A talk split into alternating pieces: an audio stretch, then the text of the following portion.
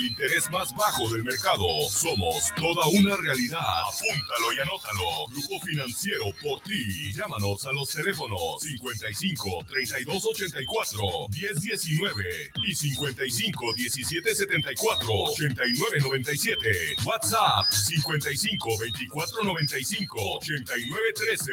Solución total a tus problemas económicos. Damos servicio a toda la República Mexicana. A la República Mexicana.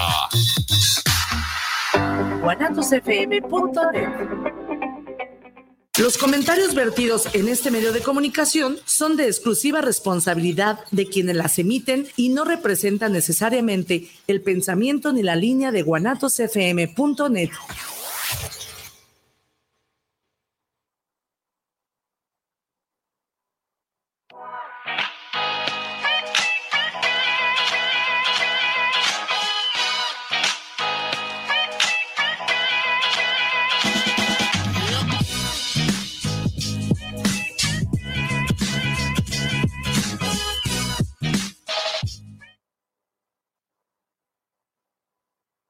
tal? Muy buenas tardes. Bienvenidos a una edición más en su programa Desde Cero. En esta ocasión, como es costumbre, cada jueves por la tarde, pues se encuentra con nosotros Michelle Arenas. ¿Cómo estás? Buenas tardes, Michelle.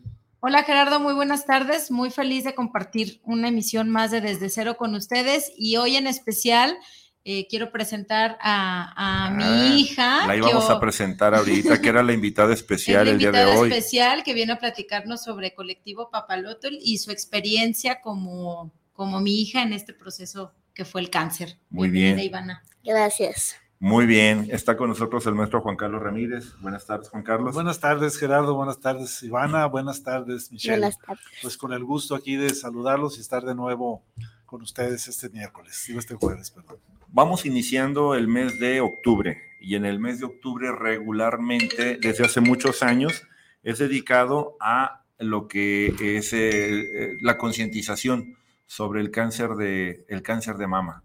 Y eh, en la plática que tuvimos previo a este programa, pues se propuso una situación como que empezamos a lo mejor de atrás para adelante y es una situación en donde vamos a hablar ahora de un tema muy especial que a lo mejor, a mucha gente no le es familiar. Se llama, el asunto es eh, los cuidados paliativos. ¿Qué son los cuidados paliativos? Nos va a acompañar un especialista más tarde en torno a los cuidados paliativos. Eh, y bueno, este es el tema de hoy. Adelante, maestro Juan Carlos. No, bueno, yo nada más quería comentar que paliar es una palabra que tiene origen latino, que viene de palium. ¿Y palium qué es? Pues significa proteger, significaba un, una especie de paño que se usaba para proteger y que tiene su origen en los pastores, también tiene que ver en la religión, o sea, en la religión católica, los obispos y el papa traen un palio. ¿Y qué es el palio? El palio representa cuando el pastor se va a buscar una oveja que se perdió, la recoge y se la pone en los hombros. Mm. Entonces se la pone en los hombros para llevarla con, la, con el rebaño y que no se la coman los lobos. Entonces, esa oveja se simboliza con el palio que usa el Papa, trae un palio. Los obispos, cuando el Papa se los impone, sí, cuando no, no. Y significa que el pastor protege a su rebaño. Entonces, paliar significa proteger, cuidar, este, salvaguardar, ¿verdad? Excelente, excelente la estampa cultural del maestro Juan Carlos Ramírez. Creo que vamos a iniciar con una bueno, eh, como ya lo mencionó Gerardo, estamos en lo que es el, mes rosa o el mes de concientización y lucha contra el cáncer de mama. Y en esta ocasión queremos iniciar este primer programa de los cuatro que va a haber durante este mes, que van a estar enfocados en relación al cáncer de mama y, temas relacionados con ello. Y queremos presentarles el video oficial del colectivo Papalotul para que sepan qué es el colectivo Papalotul eh, y más adelante vamos a, platicar un poquito de cómo surgió y después entraremos en el tema que, que nos atañe, que son los cuidados paliativos. Vamos, por favor, a ver el video, chicos de cabina. Venga de ahí. Colectivo Papalot inició en mi corazón el día que me diagnosticaron con cáncer. Soy Michelle Arenas y en mayo de 2018 recibí la noticia que cambiaría y transformaría mi vida para siempre. Mientras estamos viendo este video, Cada dos horas muere una mujer mexicana por cáncer de mama. El cáncer de mama en Jalisco en 2018 cobró la vida de siete hombres. En Jalisco mueren 10 mujeres cada semana por cáncer de mama. A partir del 2002, el cáncer de mama es la primer causa de muerte en la mujer. Colectivo Papalot surge de la necesidad de ayudar a mujeres que están enfrentando o enfrentaron esta difícil enfermedad y sus familias. En Papalot recibimos con amor, sororidad, fraternidad, empatía, colaboración y perseverancia a estas bellas mujeres, para juntas emprender nuestro vuelo. Un grupo, principalmente de mujeres, que nos dedicamos al desarrollo integral de pacientes oncológicas durante y después de su tratamiento a través de la capacitación, sensibilización y apoyo mutuo mediante la promoción y organización comunitaria, cultura del voluntariado, así como la restauración integral de estas mujeres y sus familias. Concientizar, apoyar y educar a hombres y mujeres sobre el cáncer de mama y la importancia de una detección oportuna, así como la reconstrucción emocional en mujeres sobrevivientes, principalmente en comunidades y colonias populares. El proceso puede ser incierto, agotador y en muchos momentos devastador. Sin embargo, no tienes por qué vivirlo sola. Colectivo Papalot, juntas, emprendiendo nuestro vuelo.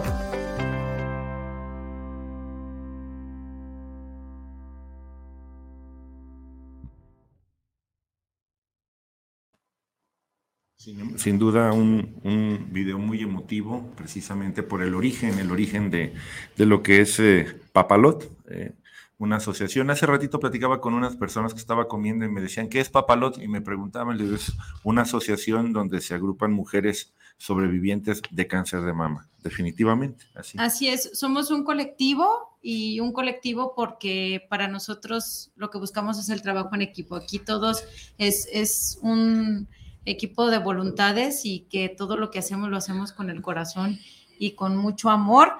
Y este, yo sí quiero compartirles lo que significa papalotl. Hice un pequeño acrónimo que, me voy a, que voy a leer.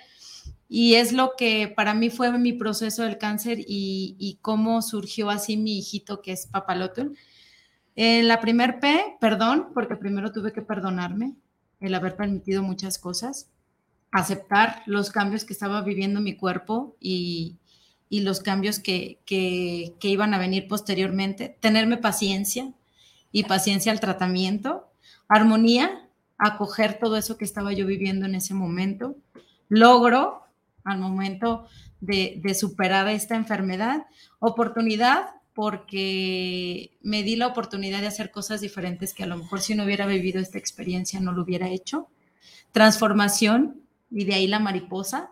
Yo recuerdo algún día cuando estaba en las últimas eh, etapas del proceso del, tratamiento, que me viene el espejo. Estaba yo muy hinchada, no tenía ceja, no tenía pestañas, no tenía cabello.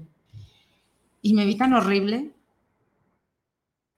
y sentí tan feo que desde ese día no, no me volví a ver hasta mucho tiempo después. Y yo me dije que en ese momento era una mariposa en transformación, era una oruguita fea pero que algún día iba a abrir sus alas. Y hoy estoy aquí y estoy abriendo mis alas y soy la mujer más feliz del planeta de haber vivido esta experiencia y esta transformación.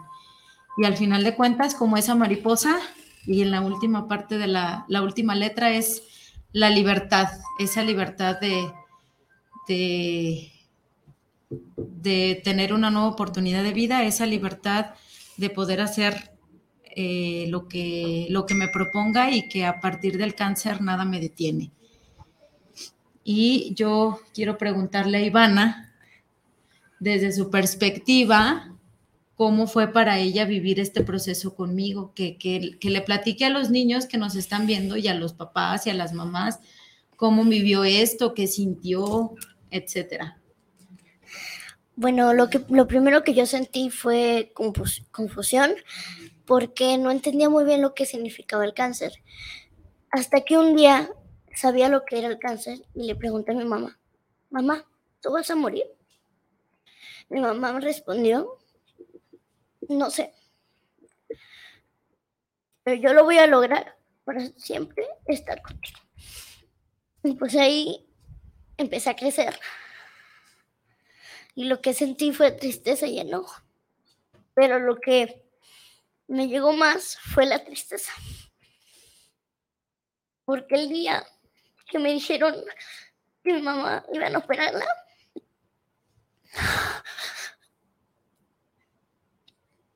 sentí muy, muy feo.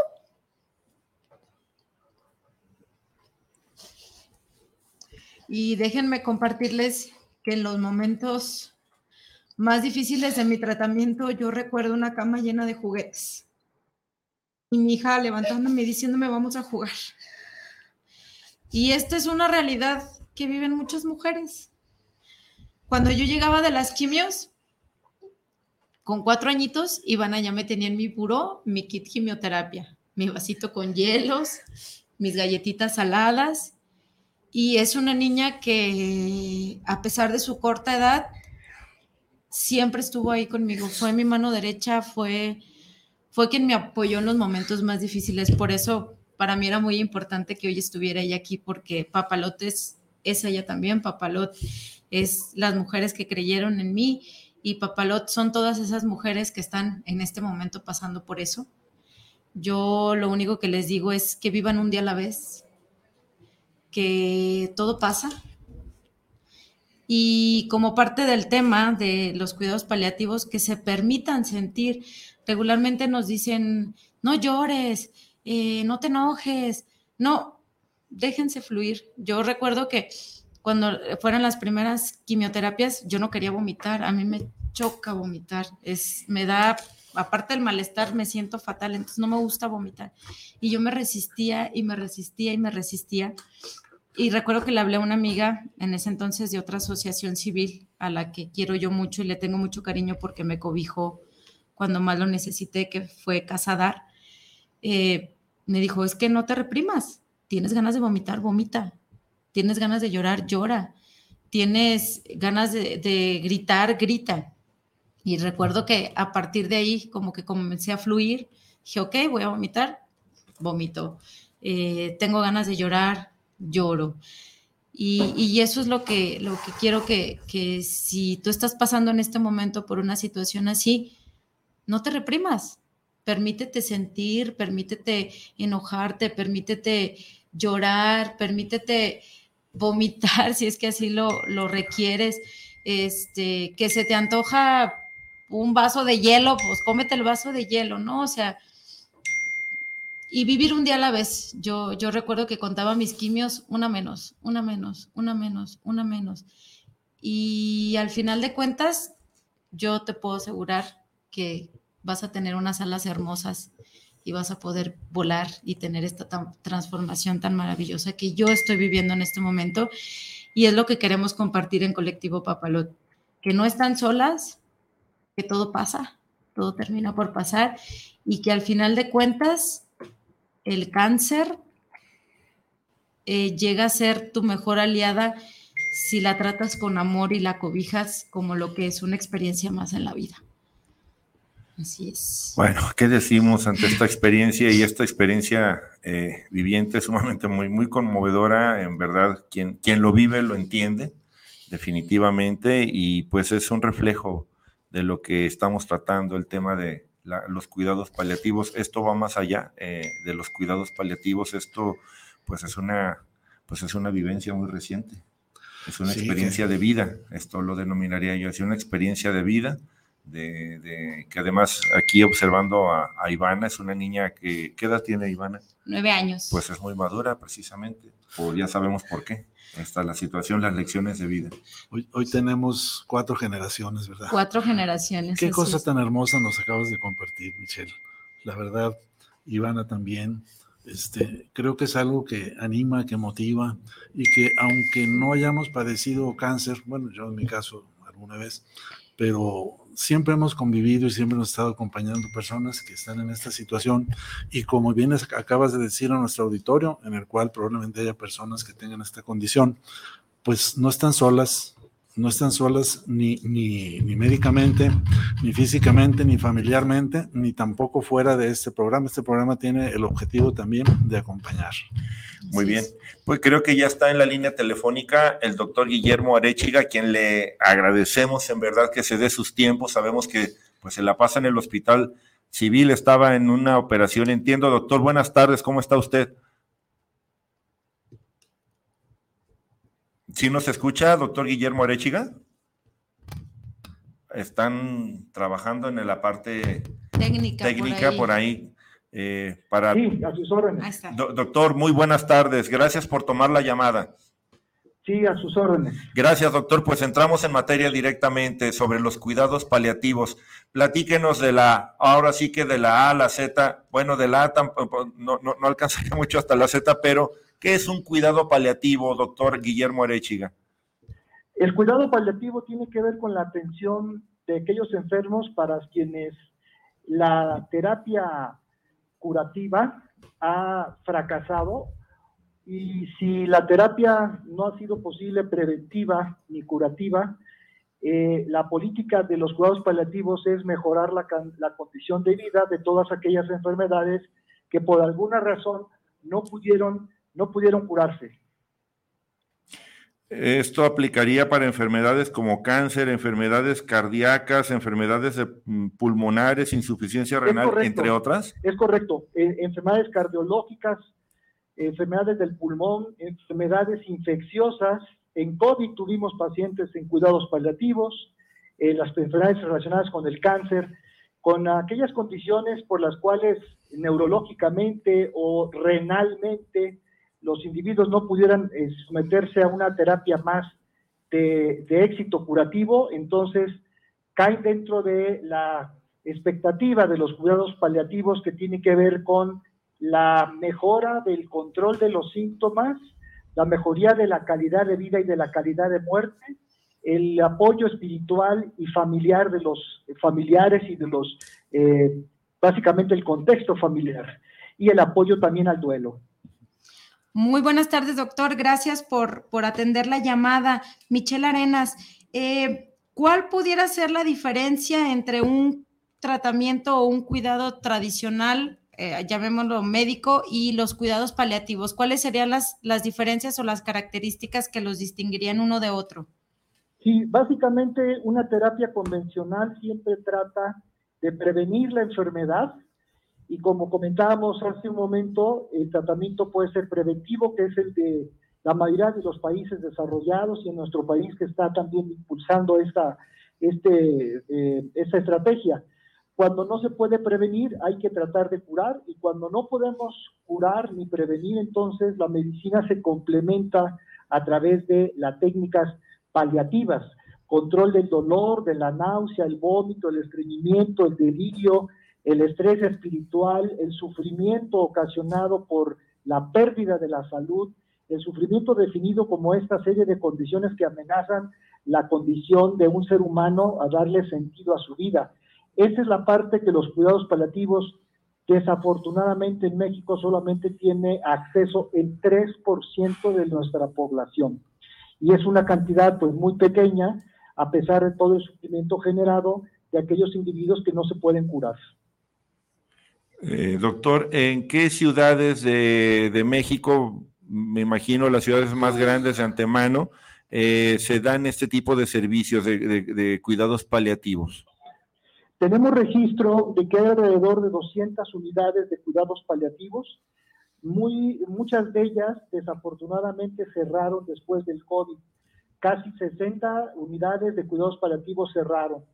Y nos parece pues muy lamentable porque ya no volvieron a abrir.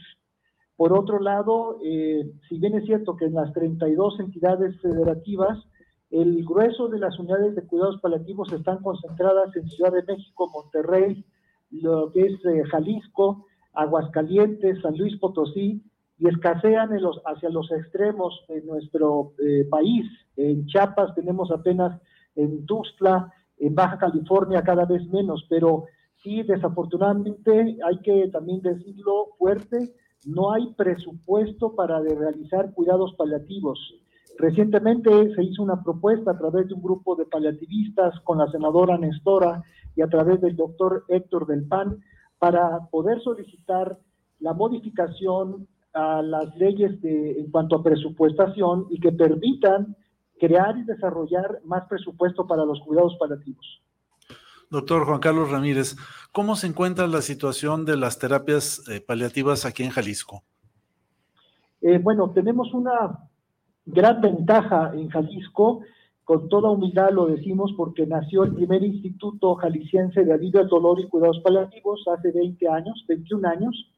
Esta es una propuesta que, adelantado a su época, eh, vino a consolidarse como un órgano desconcentrado y paralelamente la Universidad de Guadalajara formó la especialidad, la primera y única que hay en este momento, especialidad con cédula profesional, con registro ante la Dirección General de Profesiones y de la Secretaría de Educación Pública, de tal suerte que tenemos en los 10 años que han pasado 70 eh, egresados y 25 eh, personas entrenándose ya en tres sedes, que son el Hospital Civil Fray Antonio Alcalde, el Instituto Jalisciense, que es Palía, Secretaría de Salud, y donde surge eh, todo este proyecto que es en el Hospital General de Occidente, actualmente coordinando un servidor desde entonces.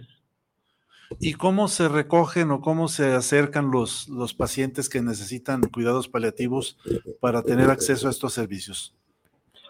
Eh, los pacientes tienen acceso libre y se crea eh, afortunadamente también una estrategia, dado estos, estas eh, entidades y estos hospitales, se, se crea una, una comisión la Comisión Interinstitucional de Cuidados Paliativos, que tiene su tercera reunión y que pretende para los próximos tres a cinco años formar una red.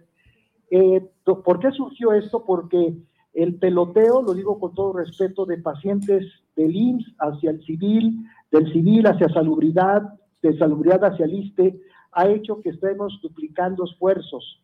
A través de la comisión y a través de las estrategias básicamente de comunicación y de la aparición de una asociación jalisciense de medicina paliativa, estamos tratando de integrar lo que hace 21 años se propuso en el Plan Estatal de Salud 2001-2007, lo que se conoce como Red Estatal de Cuidados Paliativos, y que en los próximos años, sin duda, van a estar presentes los cuidados paliativos en los hospitales regionales con más de 7 mil médicos actualmente ya capacitados de primer contacto para que los cuidados paliativos puedan accesarse desde los, centros de salud, los hospitales regionales. Es una tarea difícil porque, vuelvo a insistir, no hay presupuesto y por supuesto las personas entrenadas no logran acomodarse con un presupuesto directo dirigido desde el gobierno federal, estatal y municipal para ejercer el cuidado paliativo.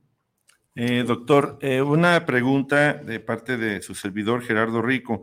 Eh, se habla de la medicina paliativa, pero también de las clínicas del dolor. usted ha estado al frente. ¿Cuál es la, cuál es la diferencia? ¿Por qué? Pues suena muy fuerte estos términos. Desafortunadamente, pues a diario no estamos exentos de caer enfermos, algún familiar, alguna situación. ¿Cuál es la diferencia entre lo paliativo y la clínica del dolor? ¿Nos podría usted explicar ahí, por favor? Con mucho gusto. La clínica del dolor surge después de la Segunda Guerra Mundial para enfermos que padecieron dolores traumáticos posterior a la guerra, amputaciones, lesiones de proyectil, quemaduras. Y durante mucho tiempo se pensó que el dolor no solamente debería de ser controlado, sino que se convierte en la enfermedad. Asociado a las clínicas de dolor se sumó el movimiento de la medicina paliativa, hoy también denominada atención paliativa o unidades de soporte. Y entonces aparece la especialidad por parte de la universidad que ahora reúne los tres conceptos. Medicina, la especialidad se llama medicina paliativa y del dolor, sumando, en vez de gastar recursos eh, haciendo clínicas de dolor separadas de la atención paliativa, porque el paciente con cáncer no puede ir a una clínica del dolor y luego regresar a la atención paliativa y luego ir a otra unidad de duelo o una unidad de atención de náuseas. De tal suerte que, y afortunadamente para Jalisco ha sido pues muy eh, de, una manera muy virtual, muy virtuoso y muy auspicioso el hecho de tener estas dos características. Una clínica del dolor se dedica a control del dolor crónico y agudo, que hoy han sido básicamente unificadas a la atención del dolor y paliativo como síntoma principal, el dolor en la fase avanzada del 70-80% de los pacientes con cáncer, del 60% de los individuos que tienen una enfermedad como VIH o de los pacientes que tienen enfermedades renales que son sometidos a hemodiálisis o que ya no son candidatos y que tienen en un 60% dolor. Niños con cáncer que también llegan a tener y experimentar dolor, de tal suerte que las clínicas de dolor se han fusionado en Jalisco a un concepto muy integrador que se nos hace muy novedoso y muy prometedor, que ojalá otros eh, estados pudieran, cuando menos, observar después de 21 años esta asociación entre la formación de recursos humanos y el establecimiento ahora ya en el Valentín Gómez Farías, en el nuevo Hospital Civil, con la propuesta de hacer la residencia, es decir, ya impulsar una red de hospitales metropolitanos para que puedan servir y atender a todos los jaliscienses, pero sin perder de vista que el segundo y el primer nivel, del cual yo hablaba del entrenamiento, el primer y el segundo nivel, puedan detener la ola silenciosa de pacientes aquejados con síndromes dolorosos que están llegando a tercer nivel a saturar camas porque el primero y el segundo nivel no ha podido controlar el dolor por cáncer o el dolor por herpes o el dolor por diabetes. Ok.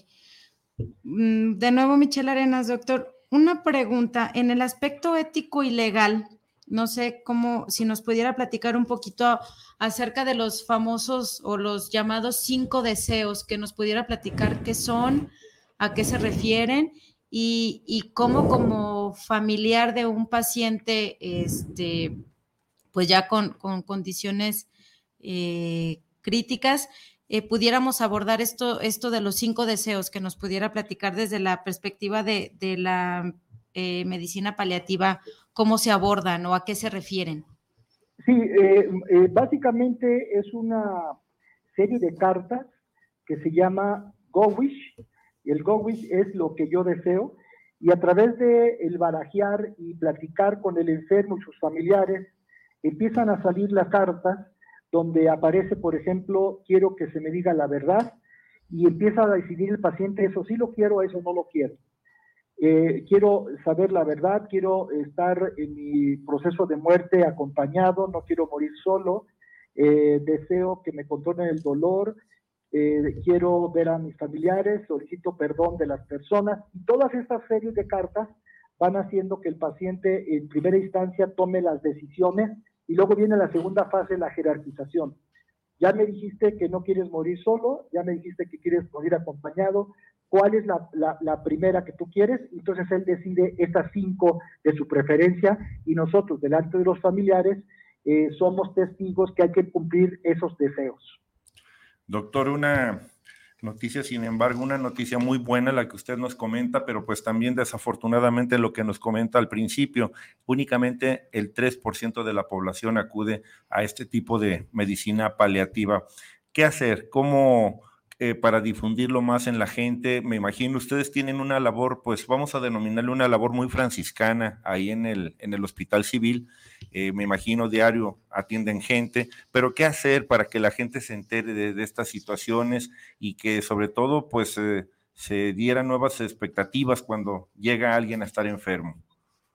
Sí, yo creo que esto que comentas es muy cierto. Afortunadamente ya se elevó a rango de derecho constitucional. El día de ayer inauguramos un primer eh, congreso sobre cuidados paliativos con, activistas y la propuesta es de que todo mundo tenga acceso a los cuidados paliativos y los exija. Son cinco ejes rectores que puede la sociedad eh, visualizar y los médicos y los sistemas de salud, pero el más significativo es empoderar a la sociedad y los medios de comunicación juegan un papel importante. En la clínica 45, en la 180, en la 110, en la 89, etcétera, la gente debe de exigir la aparición de cuidados paliativos porque ya existen en el hospital civil, donde yo me encuentro, que es en el hospital de Soquipan, también ya existe desde hace más de, desde hace más de 30 años. No es posible que un centro médico nacional de pediatría apenas empiece a eh, visualizar la posibilidad de tener cuidados paliativos con los pequeños eh, ahí en el hospital. Y no es que esté criticando un sistema, sino simplemente es que se pueda dar una política vertical del gobierno federal y articulada con el gobierno estatal y que permita que independientemente del color, del partido o del credo, los cuidados paliativos sean en un eje transversal y tenga acceso la gran mayoría como un derecho que ya existe en la Ley General de Salud del Estado de Jalisco y a nivel federal. Doctor, pues antes de despedirnos, si quiere usted agregar algo más, primero le agradecemos en verdad que se tome algo del tiempo, pues que anda muy activo usted siempre en sus actividades y que nos haya aceptado esta llamada. Si gusta agregar o, qué quisiera decir algo más antes de concluir ya esta entrevista. Con mucho gusto, pues el, el lema de los cuidados paliativos para este año a nivel universal, así se le conoce, se llama Sanando Corazones y Ciudades Compasivas. Y me parece que es una oportunidad bellísima para voltear a ver cuando no podemos curar, cuando no podemos aliviar, pues entonces volteemos a la atención de consolar. Y paliación es una alternativa que debe de estar en el acceso no solamente del 3% de la población del, del, país, sino debe de extenderse para todos los mexicanos en una condición cualquiera que fuera. Les agradezco muchísimo su, su oportunidad de poder expandir esta filosofía y es una filosofía que sin duda sana corazones, no solamente físicos, sino también desde el punto de vista del alma y el espíritu. Muchas gracias, doctor Guillermo Arechiga. Muy amable. Gracias. Muy amables a ustedes. Encantado. Buenas tardes. Pues muy interesante esta, esta parte de, del tratamiento paliativo y como siempre, Jalisco, pionero, En, en, muchos aspectos, como lo hemos venido viendo aquí en, en los programas que hemos tenido anteriormente. Y mucho por hacer, Gerardo, mucho por trabajar aún. Creo que ese 3% está muy desalentador.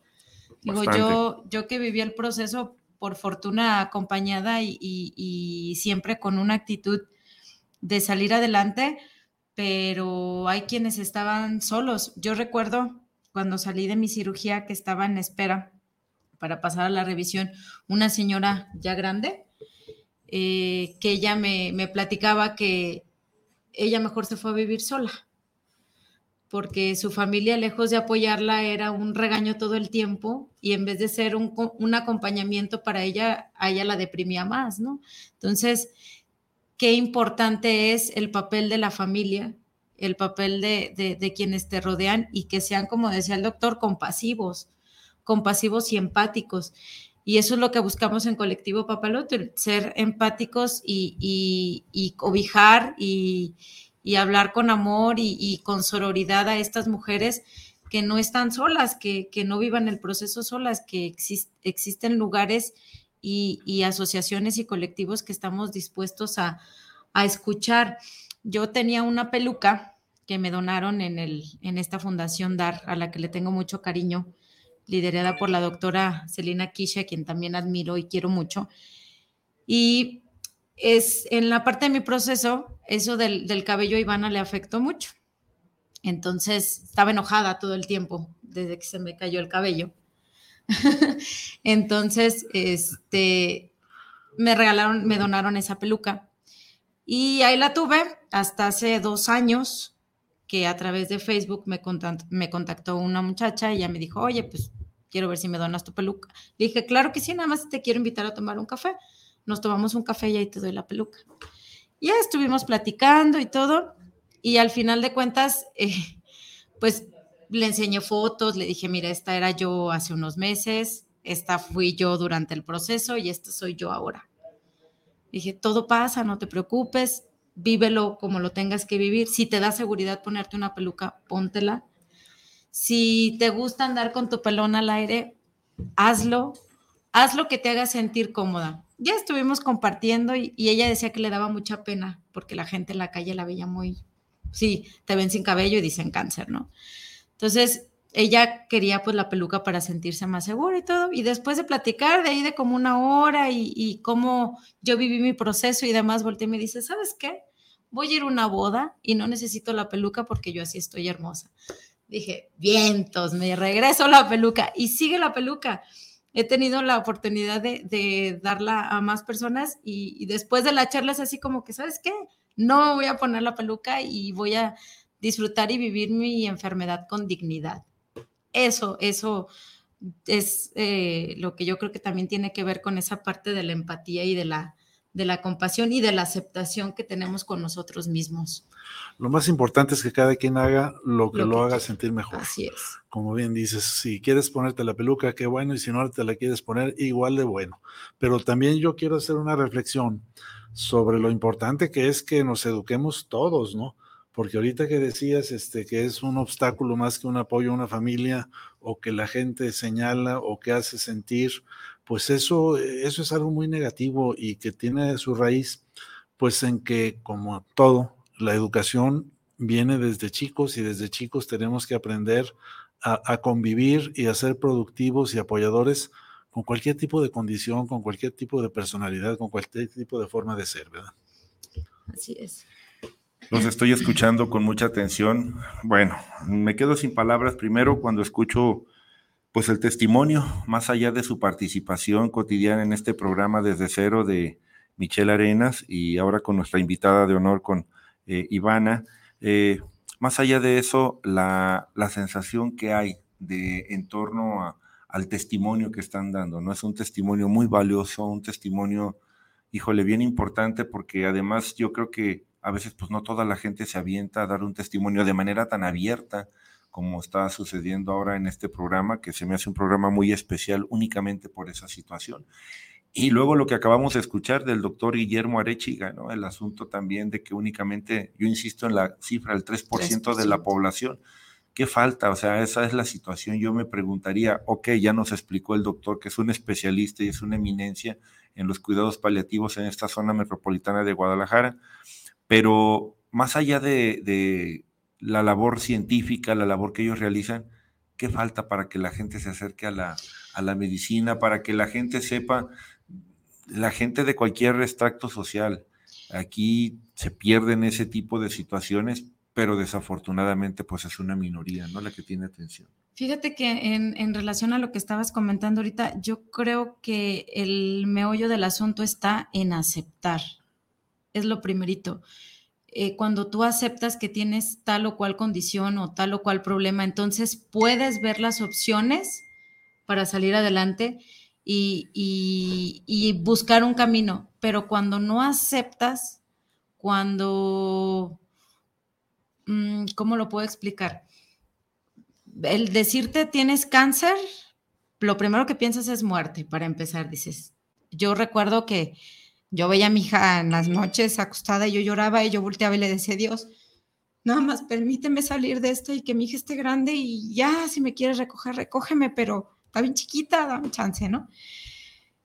Y después eh, entiendes que tienes que aceptarlo. Ok, esta es mi realidad, tengo cáncer, estas son mis opciones y voy a darle hasta donde tope, pero tienes que aceptarlo es, igual, eh, yo me imagino que en esta parte de, de, cuando ya te dicen, imagino lo difícil que ha de ser que te digan, bueno, a pesar de todos los esfuerzos, ya no se puede hacer más, pero están estas otras opciones, ¿no? Que es, que es la, la cuestión de la clínica del dolor, de, las, eh, de la medicina paliativa, pero es aceptarlo, el decir, bueno, ya no se pudo por este camino, pero lo que me resta de vida lo quiero vivir con dignidad y con amor y en armonía. Entonces, yo creo, desde mi punto de vista, Gerardo, que empieza en la aceptación, en aceptar que a pesar de todos los esfuerzos, la vida, el universo, Dios o como queramos llamarlo, te dice que hasta aquí. Entonces, ¿cómo queremos vivir esos últimos momentos?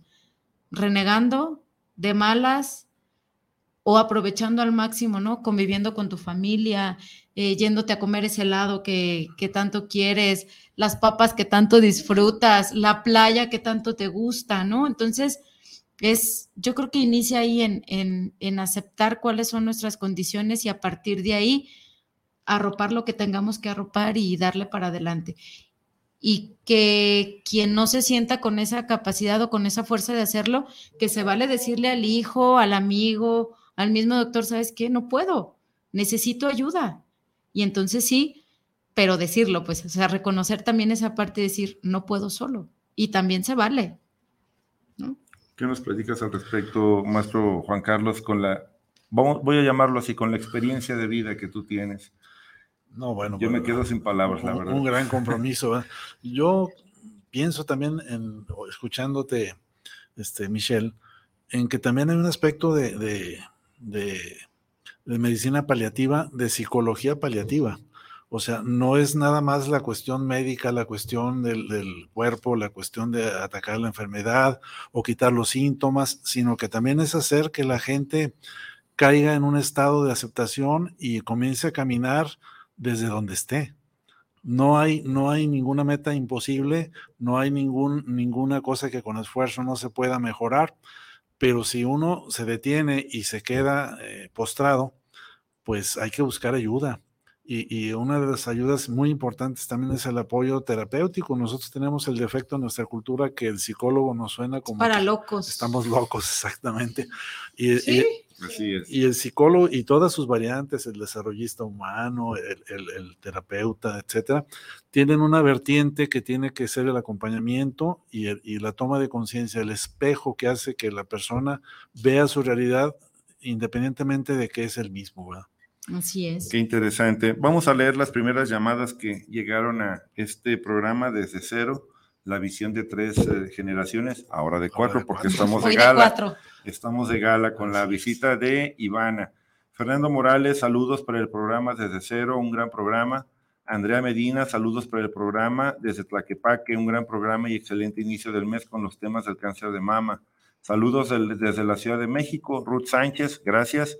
Francisco Santos, saludos a los conductores y felicita por el tema del programa. Luis Fernando Gutiérrez, eh, saludos para el programa desde Zapopan, centro, sal, centro. Saludos para Desde Cero. La verdad, tienen un gran programa. Muchas, Muchas gracias. gracias. Sandy Castañón, felicita al programa. Chuy Mata envía saludos. Estela Terán, saludos para el programa. Saludos a cada uno de los presentes. Seguimos siendo nacionales e internacionales. internacionales. No Muchas cabe duda. Gracias. gracias. Eh, yo quiero hacerle una pregunta a Iván. ¿Qué puedes decirles a los niños que te están escuchando en este momento Ajá. y que o tienen cáncer Ajá. o su mami o su papi están viviendo por es, pasando por esta enfermedad? ¿Qué les puedes decir tú? Bueno, lo primero que les puedo decir a los niños o a los papás que están pasando por esto, lo primero es, pues, calmarse. No, no hay cosa de... Sí, también puedes enojarte por lo que te pasa o le está pasando a alguna persona. Lo que les puedo decir es, hagan lo mejor para siéntanse libres, siéntanse libres para todo, jamás tengan la idea de, no, no voy a hacer esto, porque por esto y, y por lo otro. No, ustedes háganlo. Ustedes tienen la libertad de hacerlo. Gracias. No, excelente. Muy, muy bien. Después de la vivencia, después de la experiencia que, pasaron no es, no es para menos. Eh, yo sigo así como en estado, ¿qué podríamos decir? Dubitativo, así ah, bueno. me quedé. Yo iba a decir ya, que en estado catatónico. Ya, ya, ya, que estamos compartiendo experiencias y a mí me encanta presumir todo lo que hizo Ivana por mí, porque la verdad es que esta niña... Ay, ¿por qué te encanta hacer eso? esta niña me dio una gran lección y me la sigue dando y sigue siendo mi compañera de aventuras y, y somos juntas para todo yo recuerdo mi última radiación. Ah, para esto, Ivana siempre supo todo lo que estaba pasando conmigo, todos los procesos a los que iba a entrar. Eh, por, por cuestiones, pues también de la, la psicóloga de esta fundación me decía, de repente creemos que los niños no nos entienden. Y claro que no, los niños entienden y pueden llevar un proceso así y es más sano que le platiques a su nivel y a palabras que ella entienda todo tu proceso, porque al final de cuentas lo va a vivir contigo y es mejor que sepa que la quimioterapia puede provocar que se te caiga el cabello y que estés vomitando a que solo lo vea y no sepa qué está pasando. Dice, eso genera más incertidumbre. Entonces, claro. ella siempre supo todo, ¿no? Recuerdo ese día en la mañana, y me lo voy a aventar rápido porque ya casi se acaba, pero esto me encantó. Dije, hija, hoy es mi última radiación. Yo estaba muy feliz porque me había sentido muy mal con las radiaciones y las dos, bravo, la radiación, ya se había acabado.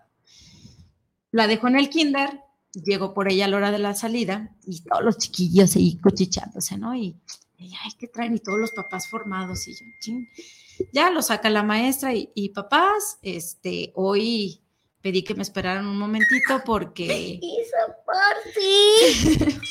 Dice, ¿Por porque, qué? Porque quiero platicar algo que sucedió hoy. Ya, bueno, ya nos pone. Dice, bueno, hoy una niña del salón pidió ser la líder del grupo, porque la líder del grupo decía qué hacer en el día. Entonces, Ivana pidió ser ese día la líder del grupo, porque ella quería que todos sus amigos me hicieran una carta, porque su mamá había sido muy valiente y ese día terminaba su tratamiento.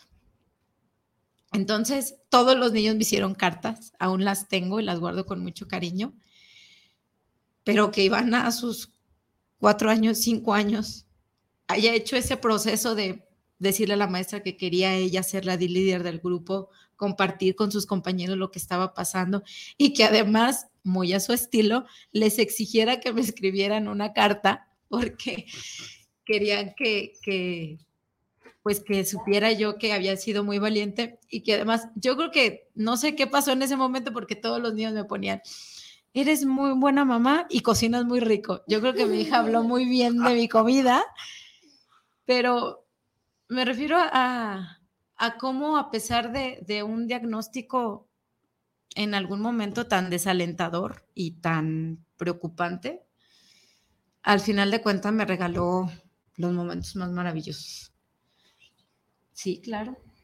Bueno, una cosa que me hizo sentir muy feliz a mí, que fue un día que fue un 7 de noviembre, que yo quería, había un lugar donde yo quería ir, que yo ya había conocido, pero pasaron ocho años que no había ido ahí, se llamaba Papirolas, pero mi mamá estaba así, la, no podía, entonces le dije, mamá, ¿podemos ir a Papirolas?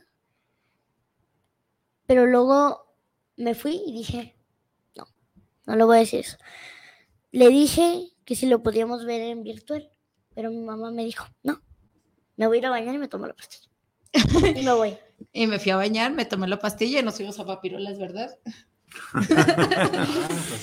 Excelente, que por cierto va a estar ahora, no están anunciando que Papirola se realiza en estos Me va a días. llevar, me Ya- va a ya- Se acaba el llevar, domingo. Allá me está va a llevar. Empezó ayer, creo, y concluye el domingo. Ah, sí, ayer empezó. Un tema que me gustaría abordar, eh, Michelle, con todas las vivencias que nos han comentado tú y tu, y tu hija, eh, es otra parte eh, muy inherente al asunto de las mujeres sobrevivientes del cáncer de mama. Ahora lo digo porque tengo una hermana, Hermana. que le fue, ¿cómo le podría decir? Cercenado su, su, su pecho izquierdo. Ella vivió hace ocho o nueve años eh, el asunto del cáncer de mama. Cuando comentaste de la peluca oncológica, me acuerdo que también me tocó, yo fui a comprar una peluca normal, me dijeron que esa no servía, ya la había comprado. Y cosas así como aprende uno con la situación. Cuando lo ves dices, ah, pues fulano de tal o un amigo o una amiga.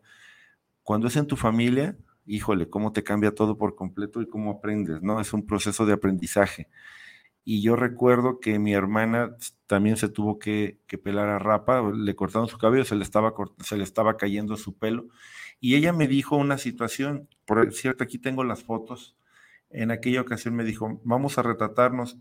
Yo con mis sobrinos nos rapamos para conseguir la famosa peluca oncológica allá en, la ciudad de Querétaro, se consiguió. Y cuando estábamos sentados en la casa de mi hermana, ahí en, la sala de su casa, le dije, hey, estamos pelones, vamos a sacarnos una foto. Y me dice, sí, nada más no la vayas a publicar. Esa foto que quede como testimonio, como de recuerdo entre nosotros, fue lo que me dijo. Pero aparte de eso también, la parte, vamos a hablar de la parte femenina de, de la mujer, que son los senos, los pechos. Cuando le he cercenado el pecho a una mujer, este, híjole, la autoestima debe estar, pero claro, eso es, e- e- e- ese es un poquito lo que quiero abordar ya en estos últimos minutos que nos quedan del programa, porque pues, miles y millones de mujeres, muchas a lo mejor que nos estén escuchando, pues están pasando por estos procesos, ¿no? Mira, yo iba bien valiente cuando el oncólogo me dijo que probablemente tendrían que quitarme el seno. Yo le dije, quíteme los dos. Bruta, ¿verdad? No lo había vivido. Yo no, quíteme los dos. Llega la mastectomía, salgo yo de la cirugía y yo no paré de llorar en toda la noche. Toda la noche lloraba y lloraba y lloraba y lloraba. Y yo recuerdo a mi mamá también llorando y me decía, no llores porque si tú lloras yo voy a llorar y si tú estás mal yo voy a estar mal. Y yo le decía, dame chance, dame chance de despedirme de esta parte de mi cuerpo que además, cabe hacer mención, me encantaba. A mí me encantaba usar escotes, a mí me encantaba mis pechos, era una parte de mi cuerpo que me encantaba. Entonces, para mí fue muy difícil esa parte. Me bañó al día siguiente, mi mamá es enfermera, me descanalizó. Andábamos las dos mal.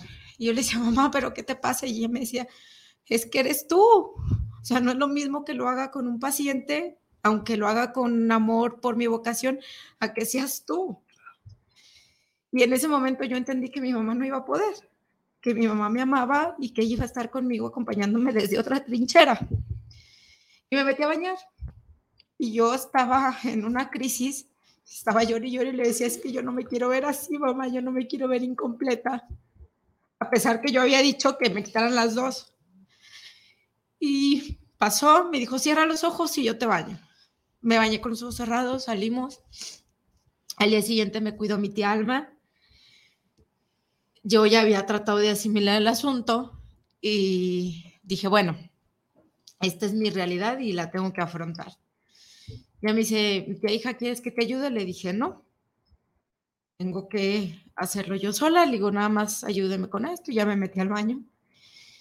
Y como, literal así lo, lo recuerdo, conforme me iba quitando las vendas, iba hablándome yo sola y iba diciéndome que tenía que aceptar esa Michelle temporal y que esa Michelle incompleta en algún momento iba a, poder superarlo y iba a a estar completa. Y lloré mucho, me despedí de ella, le di las gracias y me permití aceptar la enfermedad y entrarle con todo. Viene el proceso de la reconstrucción porque yo me quiero ver completa. Es, es, una necesidad que yo tengo y que yo creo que muchas mujeres tienen. Me va mal con la reconstrucción. Me fue lo que iba a ser en un mes se alargó a casi cinco meses, dolor día y noche, una cosa terrible, y me dio una frustración que hasta la fecha tengo poco que me veo al espejo, porque tengo una cicatriz en la espalda, tengo la parte de la cicatriz de lo que quedó mal y el colgajo que me pusieron del frente. Entonces, yo recuerdo que en diciembre les pedí la, la de Cicatricure porque yo me sentía como la novia de Frankenstein. Le decía a mi mamá, le digo, es que ahora estoy parchada adelante, parchada atrás. Y ha sido muy difícil, me ha sido muy difícil esa parte de, de, de que tú tienes una expectativa y al final de cuentas, pues no se da. Pero voy a seguir luchando hasta tener mi pecho y verme como una mujer completa, que eso no quiere decir que no sea completa emocionalmente, pero, pero físicamente sí, sí hace falta esa parte. Y ya nos alargamos. No, es que vale más el testimonio que yo creo mil entrevistas, porque pues esto se vivió, esto, y además es muy reciente, ¿no? Efectivamente, la, la parte femenina de la mujer, ¿no? La que le caracteriza, sus, sus pechos, los pechos, el significado que tiene, ¿no? Amamanta al, hijo, en fin, hay muchas cosas que pudiéramos hablar y es muy, muy interesante. Una disculpa, la verdad, por haberme metido tal vez en esta otra situación, porque únicamente creo que se reabrió o se la herida ahí, pero eh, es muy interesante esta parte de la mujer que quería tocar el tema, Juan Carlos. A mí me parece muy pertinente lo que hiciste y muy, muy ilustrador lo que nos platicaste. Dicen los psicólogos que mientras más platica uno sus experiencias, Mm, más, los más las va acomodando en su cabeza, más las va resolviendo. Entonces yo no considero que haya sobrado nada en este programa. La verdad, agradezco muchísimo la, la confianza para exponer y exhibir esta, esta vivencia tan interesante y la claridad con la que lo platica Ivana me ha dejado pasmado, la verdad. Gracias. Pues bueno, ya nos brincamos un poquito, voy a dar los últimos saludos y despedimos el programa. Buenas tardes, el José Aldana, buenas tardes y saludos. Franceun Soreina, admiro tu fortaleza, tu capacidad de renacer y de sacar fuerzas, admiro tus ganas de levantarte y continuar, tu potencial para seguir adelante. Admiro tu caminar, eres fuerte, eres grande, estás llena de coraje, amor y de vida. Eres un ejemplo a seguir. Muchas gracias. Jorge Eduardo Arena, saludos. Carla Velasco, saludos para el programa Papalot. Eh, saludo cordial al programa. Fernando Morales, saludos al programa Papalot, un gran programa de guerreras.